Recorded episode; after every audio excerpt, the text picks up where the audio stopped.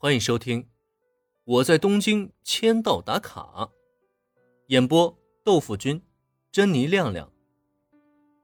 第四十集，开局落后，林恩的单刀落叶球。不得不说，A 班使用的三人包夹战术很成功。B 班的参赛选手中，除了工藤新一的实力很强以外，剩下的都是业余，都算不上的九流选手。反观 A 班啊。除了包夹工藤新一的三个足球部正式球员以外，其余的参赛选手实力也不弱。虽然达不到足球部成员的水平，但也明显不是足球小白。在这种情况下，比赛开场还没超过五分钟，随着 A 班中场球员一脚远传，在 B 班禁区内的后防争抢失败，直接导致了大门被破。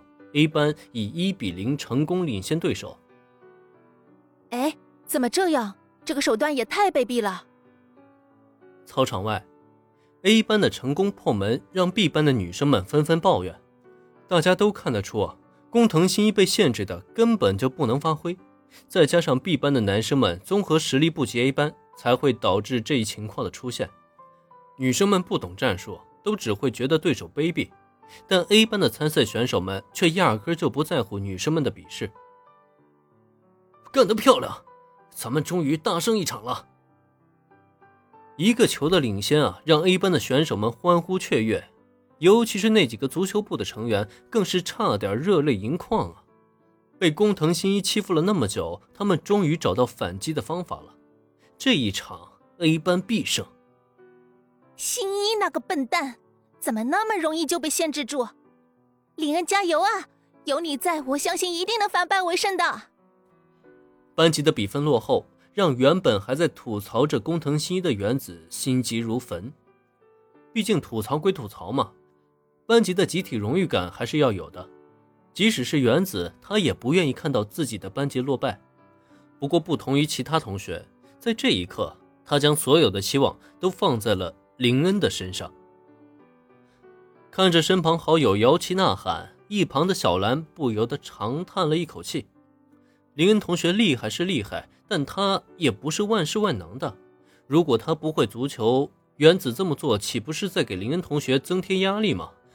虽然同样不想自己的班级落败，但小兰在这方面比原子看得更开。